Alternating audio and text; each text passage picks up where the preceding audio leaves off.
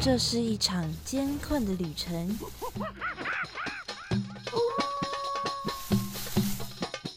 也是一场精彩绝伦的冒险。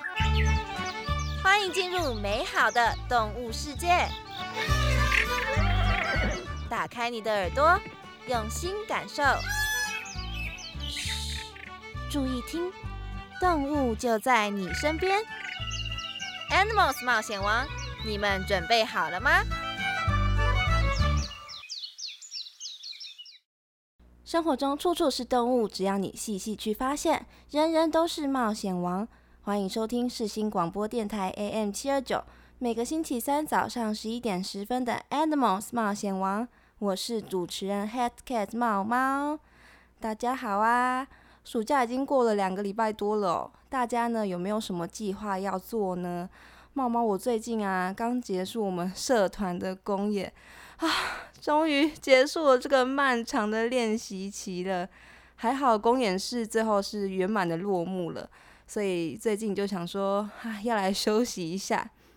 但是我们今天要介绍的这个动物呢，它是会很勤劳的到处储存食物的哦。我们很常啊，可以在树上、电线杆上面看到它们攀爬的身影。在大安森林公园里面呢，也是很多很多只，多到有点 可怕的数量了。大概就是跟大安森林公园里面的鸽子的数量不相上下吧。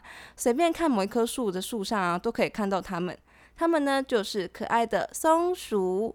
松鼠虽然很常看到，但是每次只要看到它们，就会觉得很开心。大概是因为它们是很少数比较靠近我们的动物吧。那猫猫的家呢，在山上，也蛮常可以在旁边的树上就看到松鼠在上面爬树的样子。常常呢，我就会停下来，看到它们端端端的跳跳跳跳到另外一只的树枝上面，直到看不见它们。哦，看着看着就觉得很治愈，心情就会很好。世新大学的后门那边呢，其实也蛮常可以看到松鼠，它沿着电线杆上的电线移动到旁边的树上的。那今天的 Animals 冒险王呢，我们就跟大家来一起聊聊这个常见又可爱的松鼠吧。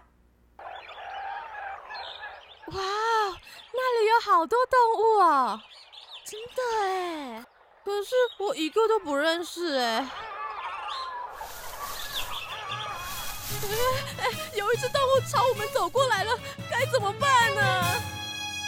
别担心，看我的法宝！快点告诉我们吧，动物大百科。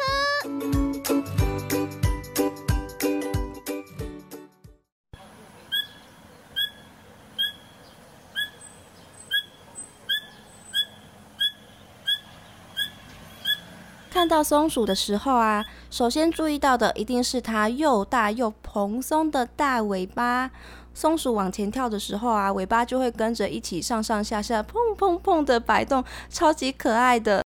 松鼠的尾巴啊，除了我们觉得很可爱之外，它主要呢还可以增加松鼠它跳跃的距离，还可以帮忙它们保持身体的平衡，让它们可以快速的在枝筒间窜来窜去。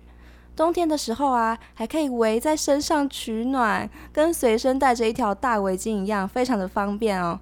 而且它们最厉害的是啊，松鼠可以直接将尾巴挂在树枝上面。我有看过一个影片啊，那个松鼠的画面呢，就是把尾巴挂在树枝上面，然后倒吊着啃食物吃。它尾巴感觉真的很有力，超级厉害的。那除了平常生活的助力之外啊。松鼠呢还会摆动尾巴，当做它们互相交流的语言哦。美洲松鼠啊，在合力对付蛇的时候，就会用尾巴来传递讯息。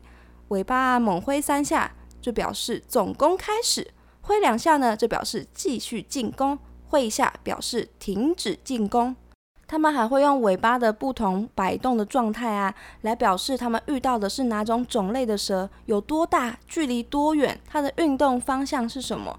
就是一种用尾巴来互相打讯号的感觉啦，跟我们电影里面啊看到，如果有人要进攻的时候，会跟队友打手势的那种感觉是一样的。这这这还是我们比较知道的松鼠的尾巴会有的功能。还有一个功能呢，大家可能比较不太知道，那就是他们会断尾逃生。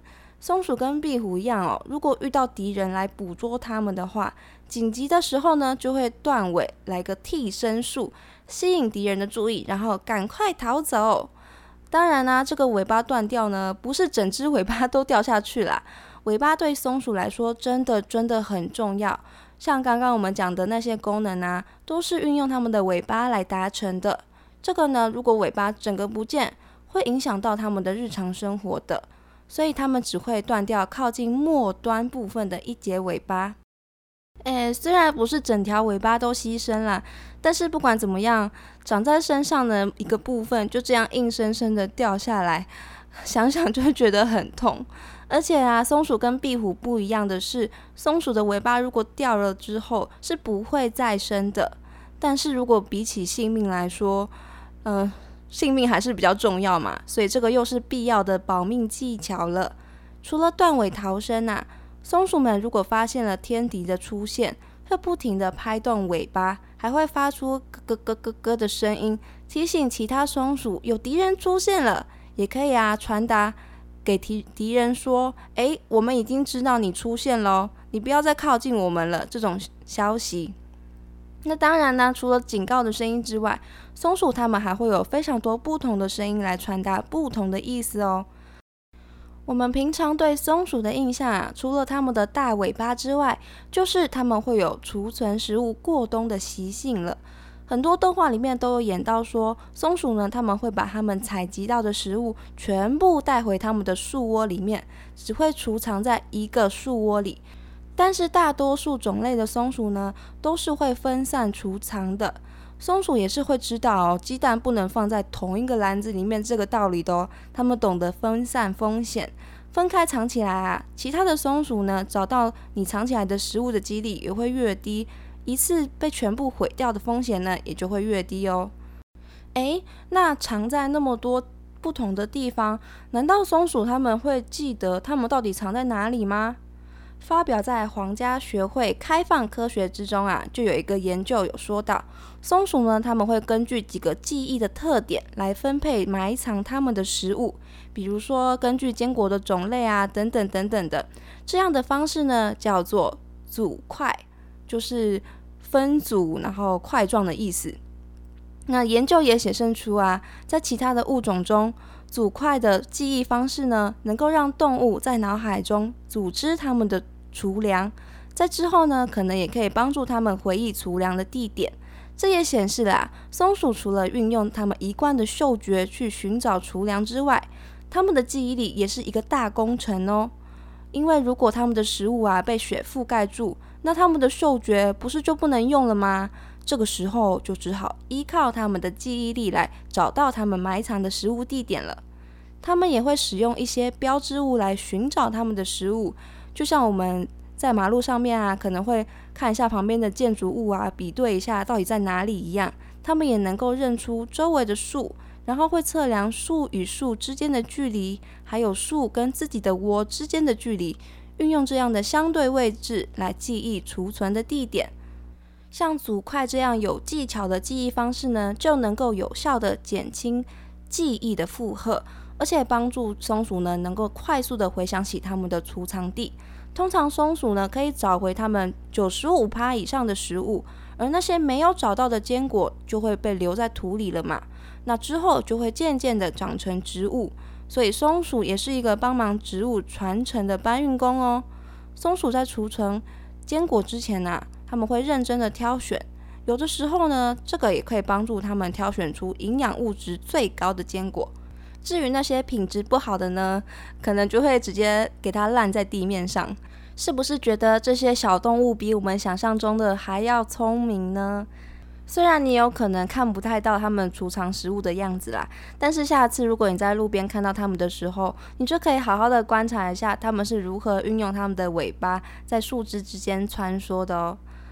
那台湾可以看到哪些松鼠呢？台湾可以看到的松鼠啊，有三种，都是台湾非常特有的亚种哦，分别是赤腹松鼠、长吻松鼠、条纹松鼠这三这三种松鼠。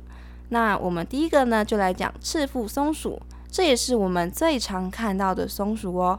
赤腹松鼠呢，它的身体本身啊，大概有十八到二十一公分这么长，它们的尾巴啊就就已经几乎跟它们的身体一样长喽，最长的可以到二十四公分，而且尾巴的毛超级超级蓬松的。我其实一直很想要摸摸看松鼠的尾巴的毛，看起来就很好摸啊，这样蓬蓬的。之前啊有听说过松鼠的毛看起来很硬，感觉不好摸。但是有听养松鼠的人说过，根本就不会硬，事实上是很软很好摸的。但是松鼠看到我就会跑掉，所以我也没办法摸到它。嗯，如果有机会有人养松鼠的话，你就可以去摸摸看，到底是不是这么的好摸。那如果呢，你是在野外遇到松鼠的话，嗯，还是劝大家啦，不要贸然的靠近会比较好。毕竟呢，它们也是有长长的指甲的，贸然靠近它们哦，对我们彼此而言都不是个好的选择哦。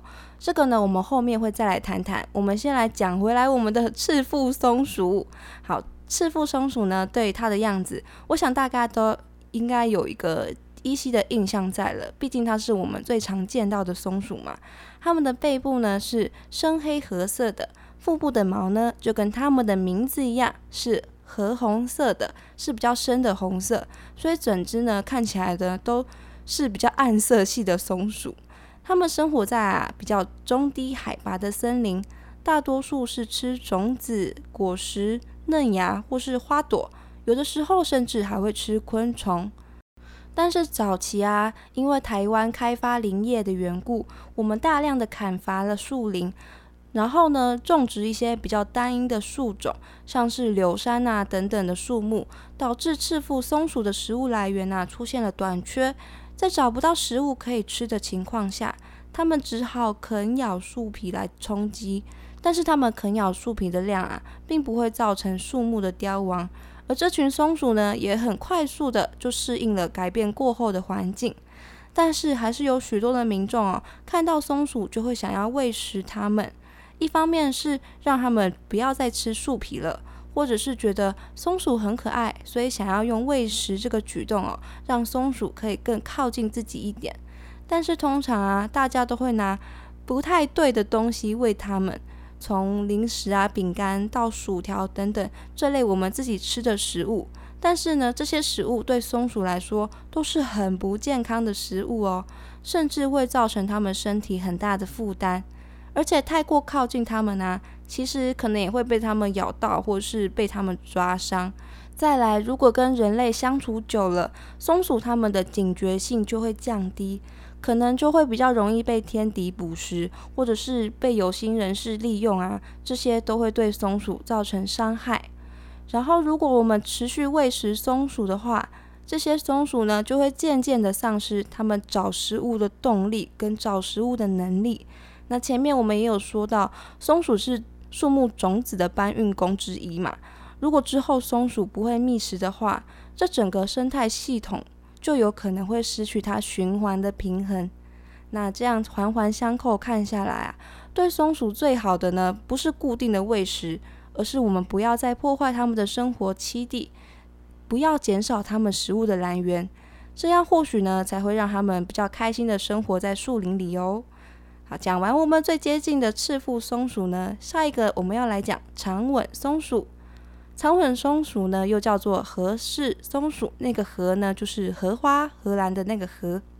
它比赤腹松鼠小一点点，真的就一点点，大概是十七公分到十二十三公分这么大。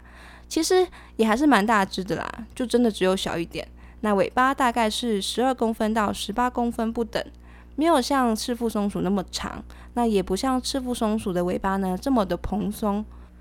长吻松鼠呢，也像它的名字一样哦，吻部比较长，嘴巴跟鼻子的地方啊，看起来是比较尖尖的、突出的。它的背部呢是灰褐色的，胸腹部的毛呢是黄色的哦。它们在高海拔的山区阔叶林啊、针叶林里面生活。如果你想要到树林里面找长吻松鼠的话，比起往树上找，如你可能在地面上找会比较容易发现它们的身影哦。因为比起其他的松鼠，长吻松鼠呢，它们比较喜欢在地面上活动或是在地面上觅食哦。那讲完长吻松鼠呢，我们最后要来讲台湾的最后一种松鼠，叫做条纹松鼠。条纹松鼠又叫做台湾带纹松鼠、台湾睾栗鼠。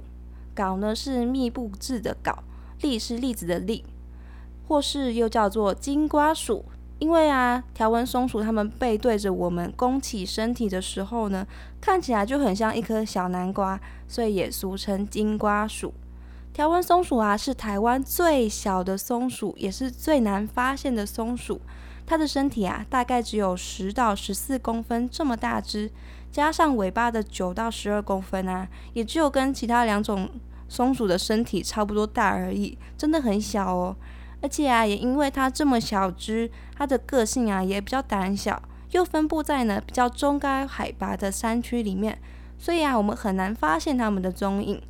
条纹松鼠有着黄褐色的毛毛，腹部的毛呢是白色的，它们的条纹呢是黑褐色的，有三条条纹分布在背上，左右两边的黑色条纹的外围啊，还有一条颜色比较浅的条纹。所以是白色、黑色、黑色、黑色、白色这样的排列组合。那条纹松鼠呢？除了背上的条纹之外，它们的尾巴啊是三种松鼠里面最不蓬松的。尾巴上的毛啊看起来比较短，细细长长的、尖尖的。所以啊，如果你不仔细看的话，很容易呢就会把条纹松鼠呢看成是在树上攀爬的老鼠哦。但是其实只要看到上面的条纹啊。你就可以合理的怀疑，那个其实就是条纹松鼠哦。除了这三种松鼠，不知道大家有没有看过树丛间啊，晚上的时候会有反光发亮的小眼睛。它们呢也拖着长长的尾巴，跟松鼠长得很像。它们其实也是松鼠科的哦，是松鼠科下面分出来的松鼠的近亲，也就是鼯鼠。我们平常所说的飞鼠呢，就是这一种鼯鼠哦。台湾的鼯鼠有三种，分别是大翅鼯鼠、白面鼯鼠和小鼯鼠，模样也是超级可爱的。而且啊，因为鼯鼠是夜行性的，所以呢，比松鼠还要难以发现到哦。如果你在晚上有看过的话，那真的是很幸运的。台湾的松鼠啊，加上这些小鼯鼠，总共呢就会有六种。白天三种，夜行性的三种，嗯，很好，很平均，很公平。那台除了台湾这些松鼠啊，世界上还会有很多很多不同种类、不同颜色的可爱松鼠。像是有一种很可爱的松鼠，叫做魔王松鼠，就是你想的那个魔王那两个字。这个魔王松鼠呢，也就是欧亚红松鼠。如果你去查它长什么样子的话，你就会发现它耳朵的毛长长的，超级可爱的。光是魔王松鼠啊，就因为季节和分布的地方而有黑色、白色、红色三种不同的颜色了。所以大家如果有兴趣的话，可以去多多搜查一下松鼠不同的种类，看看它们有什么样不同的样子哦。那今天的松鼠大百科就说到这边啦。